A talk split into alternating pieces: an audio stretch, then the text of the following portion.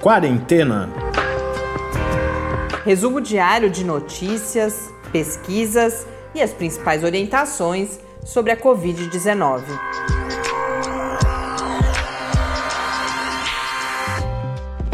Quarentena, dia 155.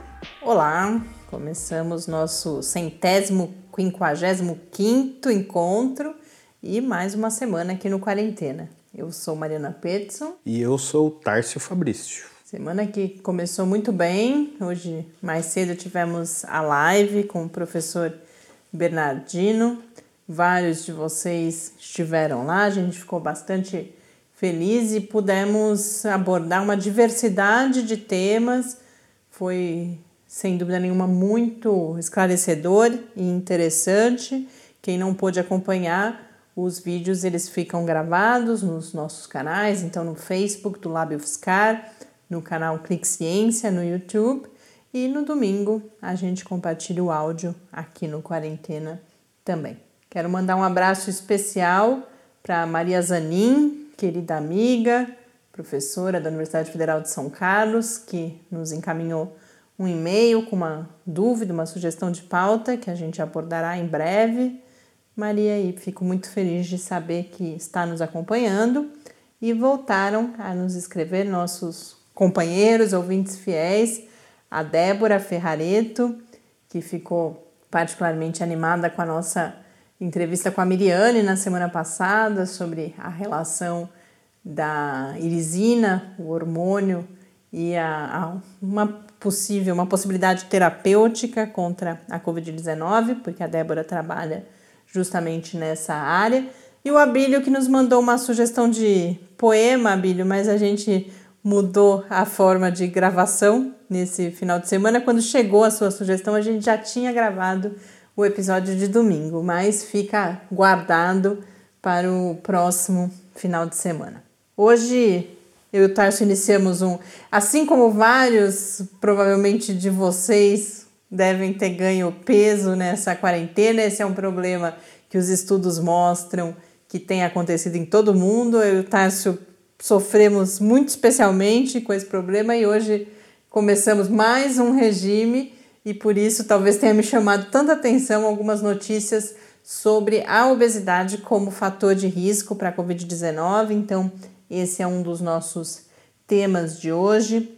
Trago aqui também uma notícia que eu já vinha aguardando há dias e não estava dando tempo de abordar. Hoje eu vou priorizar, que é uma preocupação com um crescimento, com um impacto em todo mundo de outras doenças que não estão recebendo a devida atenção por causa da Covid-19. A gente já falou algumas vezes disso aqui, mas principalmente das doenças crônicas. Hoje eu trago a preocupação com doenças infecciosas, especialmente a AIDS, a malária e a tuberculose.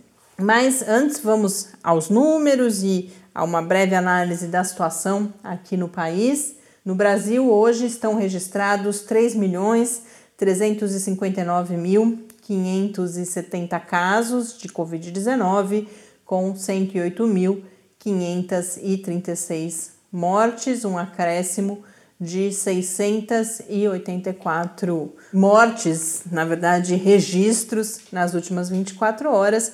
Esse é aquele, aquela queda do final de semana que deve ser corrigida entre amanhã e quarta-feira.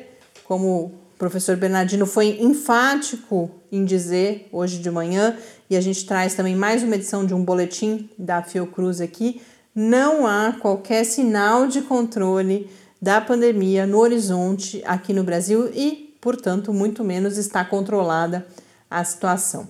A Fiocruz publica quinzenalmente o que é chamado de Boletim Observatório Covid-19, Fiocruz, e a, o anúncio hoje, quando foi publicado esse último boletim, diz respeito às chamadas semanas epidemiológicas 31 e 32, que são as semanas que vão de 26 de julho a 1 de agosto e depois de 2 a 8 de agosto, porque essa consolidação sempre leva um tempinho, então a gente está falando de um passado recente.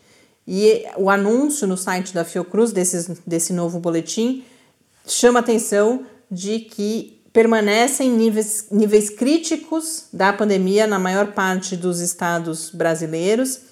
há uma observação que a questão dos leitos de UTI, que era a questão mais presente no discurso de, de, de, enfrentamento da pandemia no seu início e até pouco tempo.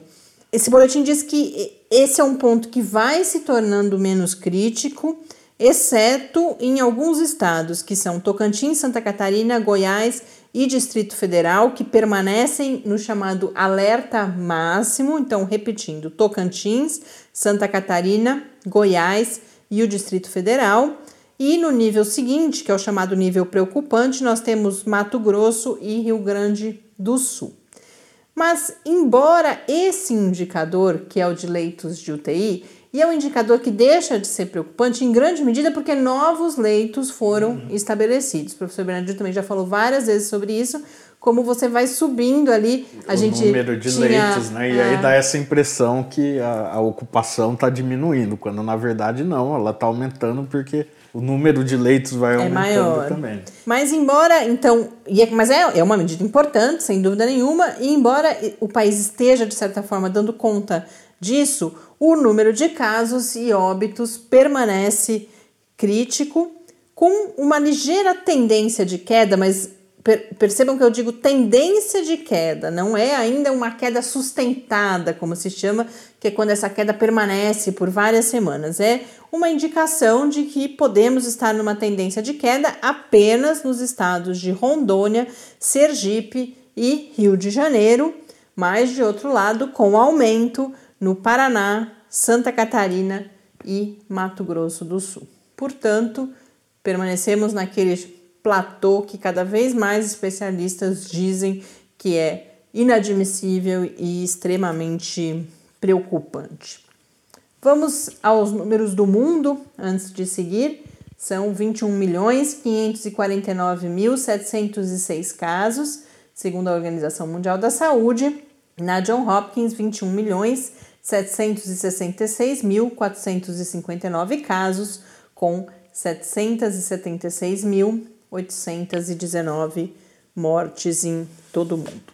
Eu começo com uma notícia, essa também eu tinha separado já há dias e hoje ela voltou a aparecer. Falei, bom, deixa eu destacar, porque é uma situação que a gente acompanha, vem acompanhando e, particularmente, esse final de semana, pode ser só que eu tenha visto mais, mas uh, as imagens na televisão marcantes de bares e restaurantes lotados em várias cidades do país. Então a gente vê na televisão principalmente as capitais, mas aqui em São Carlos, por exemplo, onde a gente vive no interior de São Paulo, também tivemos notícias. É algo que é chocante por si só. Eu particularmente não consigo entender como é que as pessoas se sentem confortáveis no clima e não pensam na responsabilidade de ir celebrar em bares e restaurantes e, e, principalmente sem o distanciamento, muitas pessoas sem máscara. E essa notícia do The New York Times, o, o New York, The New York Times vem destacando isso em mais de uma matéria, tanto que a primeira vez que eu vi era um texto e agora foi outro texto, eles estão relacionados, mas foram dois momentos diferentes. Como nos Estados Unidos, bares e restaurantes têm se tornado o que eles chamam de clusters, de focos de novos surtos comunitários de Covid-19. Então, alguns exemplos que aparecem nessa matéria de alguns estados dos Estados Unidos. Na Louisiana, um quarto dos 2.360 casos não registrados em instituições de longa permanência, em prisões, tem conseguiu ser rastreado para bares ou restaurantes. Em Maryland, 12% e no Colorado 9%, e com a observação de que o risco maior é no consumo das refeições nos ambientes internos desses restaurantes. Mas é claro que, mesmo em ambientes externos, quando há muita proximidade física entre as pessoas e não há o uso de máscaras, esse risco passa também a existir. Dois outros pontos que eles colocam é que vários depoimentos de trabalhadores que se sentiram ou se sentem forçados a voltar ao trabalho nesses bares e restaurantes sem que se sintam seguros para tanto, mas também não podem ficar sem o seu emprego, sem a sua renda. E no caso dos Estados Unidos, mas isso em grande medida pode ser é, feito um paralelo para o Brasil, já é a população mais vulnerável que trabalha nesses empregos, é exposta ao vírus por essa necessidade de retornar ao trabalho. E um, uma outra situação que o The New York Times coloca e que a gente tem visto relatos aqui no Brasil são clientes se recusando, por exemplo, a usar máscara, a seguir as medidas. Então, aumenta ainda mais o risco a que esses trabalhadores estão expostos. Então, quem sabe dando visibilidade a essa situação que nos Estados Unidos já está mapeada, as pessoas se conscientizem do risco que significa fazer a mesma coisa aqui no Brasil. Tarso, queria fazer um comentário. É, eu estava lembrando que logo uns dois meses depois que começou a pandemia, que a gente já estava aqui fazendo podcast, a gente comentou uma notícia do Japão, que eles detectaram que os bares e restaurantes eram clusters muito importantes, detectaram em loco, né? fizeram a pesquisa e, e conseguiram rastrear vários casos de pessoas que levavam a bares e restaurantes. Mais um ponto, inclusive, portanto, inclusive que eu... eu lembro de um deles que todas as pessoas que foram no bar em uma noite se contaminaram. Todo, a totalidade das pessoas que tiveram contato, que, que foram nesse bar tiveram contato com uma pessoa infectada e todos eles ficaram contaminados mais um ponto que a gente não aproveitou a chance de, de aprender com o que tinha acontecido em outros países. E o The New York Times fala também em uma outra matéria, especificamente do Brasil, é uma matéria assinada como sendo tendo, originária aqui do Rio de Janeiro, então provavelmente correspondentes do jornal, falando de como o Brasil se tornou o laboratório de vacinas contra a Covid-19 ideal por, como a gente já falou aqui várias vezes, bons e maus motivos. O principal é um péssimo motivo, que é, é esse contágio disseminado que faz com que todos os quem está propondo novas vacinas deseje realizar os testes aqui, porque a chance desses testes cumprirem os seus requisitos de exposição das pessoas ao vírus e de contaminação daqueles grupos, uh, de você conseguir checar a diferença entre o grupo, o grupo controle e o grupo vacinado para conseguir uh, ter clareza da eficácia, uh, esse isso, é, isso tudo é muito mais provável aqui no Brasil. Mas além disso, a matéria fala também da existência no país de um conjunto de cientistas, de uma comunidade científica da área que pode conduzir esses testes e chama atenção, inclusive formula dessa forma, que três das opções das candidatas mais promissoras e mais avançadas dependem de cientistas e de pessoas voluntárias que estão recebendo, seja vacina, seja placebo, aqui no Brasil. Que três são essas? São a vacina de Oxford, em parceria com a companhia AstraZeneca, a da Sinovac, que é a, a opção chinesa, e a da Pfizer, que é a dos Estados Unidos. A de Oxford é do Reino Unido. E além então da condição de contágio de uma comunidade científica na área, a matéria destaca também a existência de uma infraestrutura robusta para a produção de vacina e fala-se inclusive numa possibilidade, numa capacidade de produção que seria superior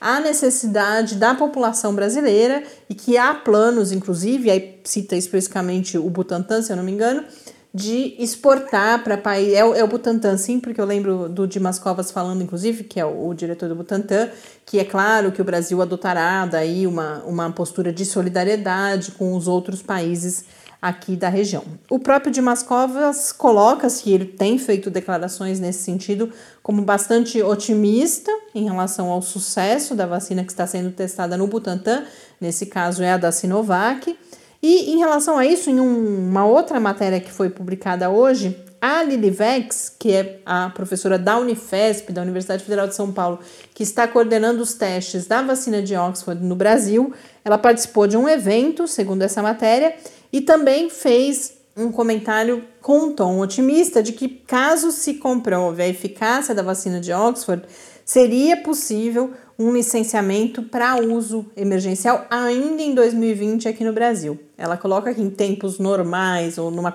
numa situação não emergencial, como é o caso da pandemia, esse estudo deveria ir até junho.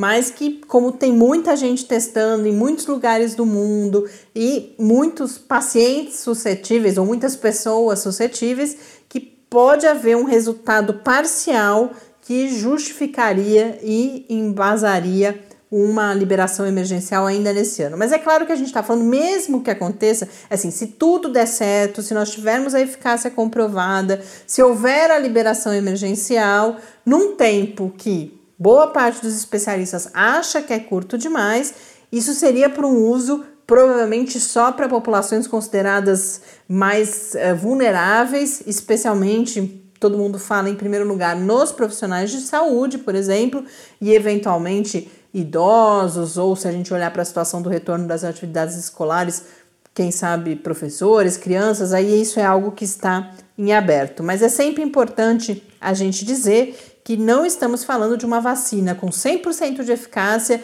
e amplamente distribuída em 2020. Isso, sem dúvida, é impensável. Então, várias outras medidas de contenção, desde medidas no nível de saúde pública, de redução de atividades, até as medidas individuais, então o uso de máscara, higienização das mãos, elas precisarão ser mantidas ainda por muito mais tempo, sem dúvida nenhuma. Dois últimos aspectos que o The New York Times traz são o impacto negativo do governo de Jair Bolsonaro sobre o então responsabiliza uh, o governo federal pela situação crítica que a gente vive no país. Novidade, né? A gente nunca tinha ouvido falar. É, eu acho que esse é um, algo que é uma análise. É uma análise foi um furo do New York Times. E além disso, vai falar da importância do SUS, por outro lado, como algo que ajudou de certa forma a, a ter algum, alguma resposta, mas vai fala especificamente do Programa Nacional de Imunizações. Que também não é nenhuma novidade, mas nesse caso boa, né? É, é algo que a gente precisa se orgulhar do sistema de saúde que a gente tem no Brasil. E, mas aí vai falar do Programa Nacional de Imunizações, que é exemplar, mas trazendo duas preocupações. Uma de que ele também sofreu corte de verbas uhum. nos últimos anos e que isso o torna menos robusto do que já foi um dia, então vai destacar que investimentos são necessários e vai falar, por exemplo, e além dos cortes, fala de movimentos anti-vacina que tem crescido aqui no país. Uma das pessoas entrevistadas vai falar especificamente de problemas na vacinação contra o HPV em, em meninas, adolescentes. Vai dizer que em 2019, pela primeira vez em 25 anos, o Programa Nacional de Imunização não atingiu a meta de vacinação em nenhuma das vacinas que ele é, aplica como rotina. Então temos aí também mais um desafio a enfrentar. Mas eu trago aqui para trazer esses pontos, mas vários desses, como o Tarso brincou, não são novidade, mas para a gente mostrar também como o mundo está olhando para a situação brasileira. Vamos falar agora, ó, já está quase, quase que eu não vou, nem sei se eu vou conseguir, aquela que eu venho guardando faz tempo, não sei se eu vou conseguir trazer, mas acho que sim, rapidinho. Mas antes eu não quero deixar de falar da questão, como eu disse, de uma preocupação crescente e de mais do que preocupação, estudos que vêm formando um corpo bastante robusto de evidências de como a obesidade é um fator de risco importantíssimo para hospitalização, agravamento, portanto, né, antes da, da hospitalização e óbito por Covid-19. Então, eu começo por um texto mais antigo, um pouco, que a gente compartilha lá no Quarentena News. Aproveitando, não falei nem o e-mail hoje ainda, nem o endereço do Quarentena News. Quarentena News é a área onde a gente compartilha as principais notícias comentadas aqui no, em, a cada episódio, que fica lá no site do Lab, em www.lab, com i no barra Quarentena News. E para você falar conosco, sugerir temas, contar que está por aí, o e-mail é o podcastquarentena.gmail.com ou no Twitter em QuarentenaCast. Mas eu coloco lá no Quarentena News, então, esse primeiro artigo, que já é mais antigo, que foi publicado numa revista do grupo Nature, em que pesquisadores dinamarqueses das universidades de Copenhague e de Aarhus fazem um alerta de como as condições da pandemia e das políticas de distanciamento favorecem o que eles chamam de epidemia de obesidade. Eles vão usar três termos para apresentar esse estudo, que é as pessoas elas ficam sozinhas, inativas e famintas. E, e o que, que eles vão uh, trazer como componentes que embasam esse alerta. Primeiro, que há já muita informação disponível que quanto pior a condição econômica de uma família ou de uma pessoa, pior também a, qualidade da alimentação no sentido de consumo de comida processada e, portanto, calórica. E como nós temos na pandemia a perda de renda em várias casas, em várias famílias, que essa qualidade nutricional da alimentação deve piorar.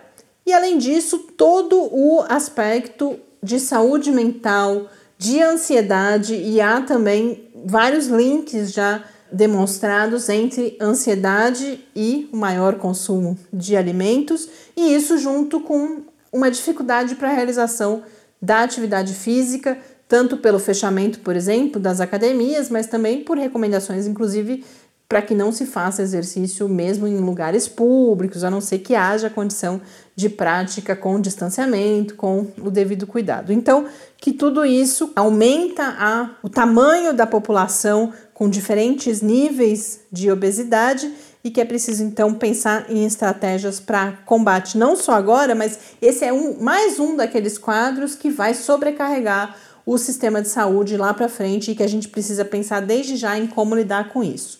Mas aí a gente teve uh, a divulgação recente de mais alguns estudos que vêm se juntar. na divulgação de um desses estudos, fala-se, inclusive, em mais de 300 artigos já com evidências dessa relação entre obesidade e risco. Um dos que eu trago aqui é maior risco de hospitalização e o outro maior risco de óbito. Mas em comum, esses dois novos estudos que eu comento com vocês hoje trazem a indicação da obesidade como um fator de risco por si só. O que significa isso? Havia muita dúvida se não era uma correlação, por exemplo, entre a obesidade e outros fatores de risco, como, por exemplo, hipertensão, diabetes, que em geral vêm associados à obesidade.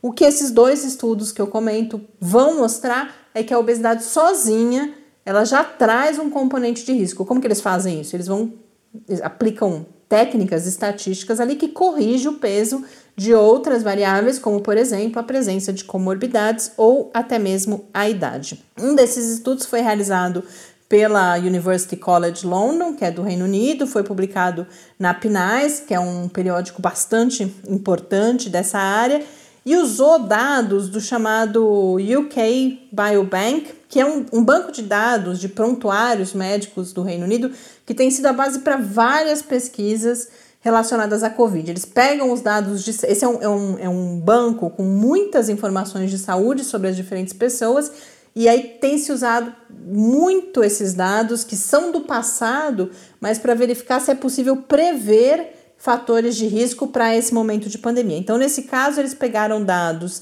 de mais de 330 mil pessoas coletados entre 2006 e 2010 vários dados de exame de sangue, aí sexo, idade, etnia, mas especificamente para esse caso importa, uh, acima de tudo, o índice de massa corporal e a, a proporção que eles chamam de proporção cintura-quadril.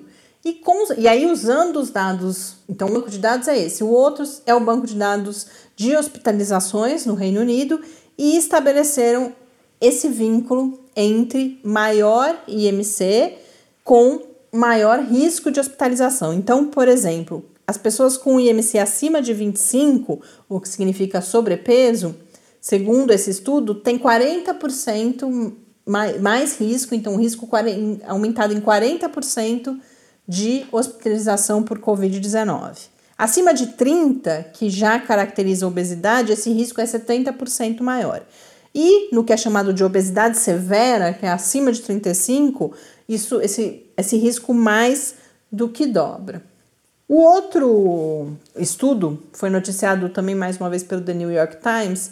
É um estudo com pessoas atendidas agora já no contexto da Covid em um sistema de saúde do sul da Califórnia, nos Estados Unidos, publicado também num periódico importante, que é o Annals of Internal Medicine, Anais de Medicina Interna. Estudo realizado com 6.916 pacientes, e nesse caso, é, o risco é avaliado de morte. Então, no caso, no estudo anterior era hospitalização, aqui eles vão concluir que a obesidade é fator de risco independente para a morte e especialmente entre os homens. E por que, qual é hipótese, por que, que isso aparece mais entre os homens? Por causa da distribuição da gordura no corpo masculino, que é principalmente uma gordura há uma maior concentração como gordura visceral e na região abdominal, que é conhecida como um fator de risco para várias condições e, por exemplo, é, um, é uma, uma condição que eles chamam de pró-inflamatória. E a gente sabe que a inflamação é um problema importante na Covid-19. Então, é, tudo isso, eles vão falar que na obesidade extrema, por exemplo, o risco de morte é três vezes maior do que nas pessoas sem obesidade. E aí, para a gente concluir, então, uma outra conclusão do estudo anterior é de que a obesidade, desde os níveis mais baixos, já vai aumentando o risco. Mas é claro que a situação mais complicada a gente está falando quando a gente olha para essa obesidade acima de 35, 40, que é a chamada obesidade severa. Mas a mensagem principal é é claro que é sempre importante, sempre é hora da gente começar a cuidar da nossa saúde, por isso que eu trouxe o exemplo inicialmente brincando e em certa medida eu acho que a gente compartilhar as nossas experiências, tanto a gente com vocês e vocês quando escrevem para a gente para contar como estão sendo as suas diferentes experiências nessa pandemia. Essa é uma parte importante, é um objetivo da gente estar por aqui. Então, quando eu falei, ah, eu, Tarso, a gente agora está começando um regime, é uma preocupação com a saúde como um todo e também com a saúde nesse momento. Mas é claro que não dá tempo, enquanto estratégia de saúde pública, de você pensar que as pessoas vão todas emagrecer, inclusive porque a gente sabe que a chamada epidemia de obesidade já é um problema bastante antigo. Então, esses estudos, o que eles vão alertar é para a necessidade de um maior cuidado, é as pessoas entenderem, quer dizer, você tem uma dimensão que é das políticas mesmo, de cuidado com essas pessoas, mas além disso, as pessoas entenderem que se nessa condição fazem parte dos chamados grupos de risco e, portanto, mais do que as demais pessoas, precisam ficar em casa e tentar, claro que quando possível, e, tem, e além disso, tomar todas as outras medidas buscando evitar a infecção. E, como eu disse, nunca é tarde para melhorar o cuidado com a saúde, então começar também, na medida do possível, com segurança a prática de atividade física e a adoção de hábitos alimentares mais saudáveis. Pelo menos o exercício é importante, que você vai estar produzindo a irisina, né? Que é, como a gente falou, uma esperança aí. Então, pelo menos você fica um gordinho mais saudável. Mas brincadeiras à parte. Como eu. Além de tudo, o principal é ficar em casa, usar máscara, lavar a mão, evitar dessa forma a infecção. Não só porque somos grupos de risco, quem é grupo de risco, mas a gente já falou várias vezes também que quem, fica, quem pode e fica em casa está protegendo também quem não pode uhum. e está nas ruas. Bom, alguns minutinhos me restam, vou falar finalmente essa notícia que eu venho me acompanhando há dias já e até ilustra um pouco o que as pessoas têm dito sobre esse tópico, de como a Covid, de certa forma, tira do foco problemas tão ou mais graves e que vão nos trazer problemas lá na frente ou questões graves lá na frente. Nesse caso, um editorial da Nature, até no meu papel está anotado aqui, editorial da Nature de ontem, só que ontem já deve fazer quase uma semana. Esse editorial vai alertar que é necessário pensar e se preparar para o ressurgimento e o crescimento no número de casos de algumas doenças infecciosas e, muito especialmente, a AIDS, a malária e a tuberculose.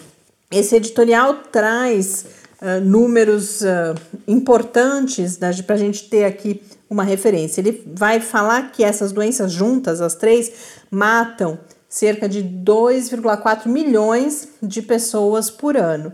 Lembrando que o dado que a gente tem de morte por Covid até agora é de 700 e 776 mil mortes. É claro que não chegamos ainda ao final do ano, mas mesmo que a gente dobre isso, vai dar mais menos do que esses 2,4 milhões. A tuberculose sozinha mata 1,5 uh, milhão de pessoas por ano.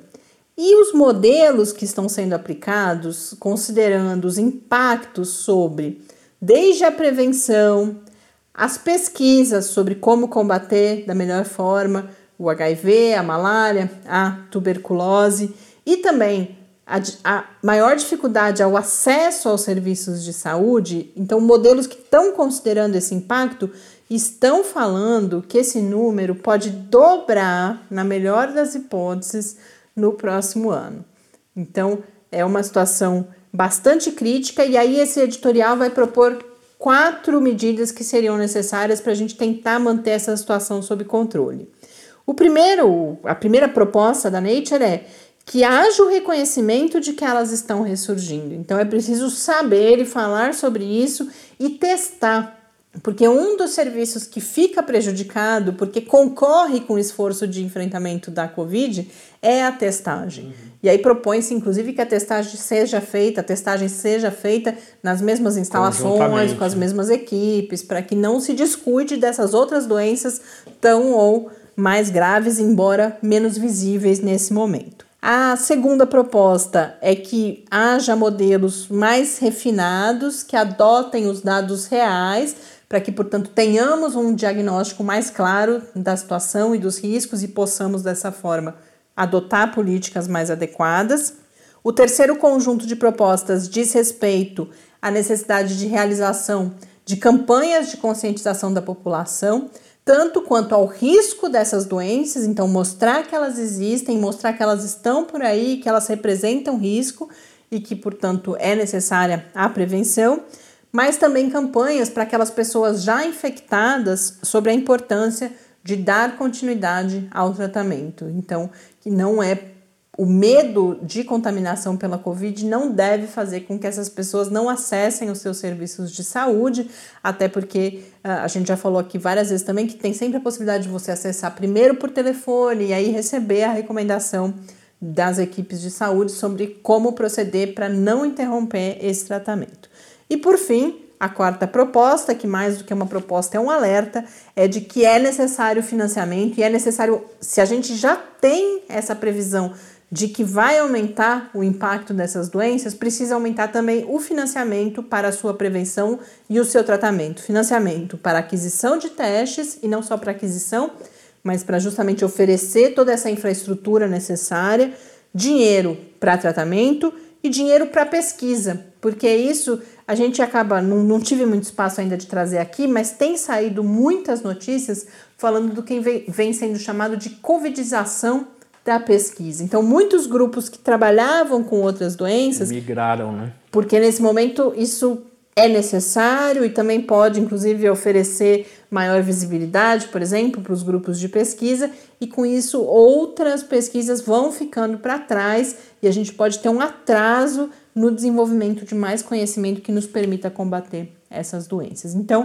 importante a gente falar e dar visibilidade para que esse impacto que vai existir, não, não tem jeito, a gente está vivendo essa emergência, a gente precisa combater essa emergência, mas que não deixemos de olhar para todos esses outros aspectos. Com isso, encerramos nosso primeiro episódio da semana. Muito bom que estejam aqui conosco para mais esse, esses próximos dias aí e a gente aguarda as dúvidas, as sugestões e os comentários de vocês lá no podcast quarentena.gmail.com. Um grande abraço e até amanhã. Até amanhã. Fique em casa. Quarentena é uma realização do Laboratório Aberto de Interatividade para a Disseminação do Conhecimento Científico e Tecnológico da Universidade Federal de São Carlos, o LAB da UFSCar, do Centro de Desenvolvimento de Materiais Funcionais, CDMF, e do Centro de Inovação em Novas Energias, o CINE. Pauta, produção e apresentação: Mariana Pezzo e Tárcio Fabrício. Arte e design de Henrique Mateus. Desenvolvimento web: Eduardo Martins. Edição de áudio: Lucas Stefanuto. Apoio Fundação de Amparo à Pesquisa do Estado de São Paulo.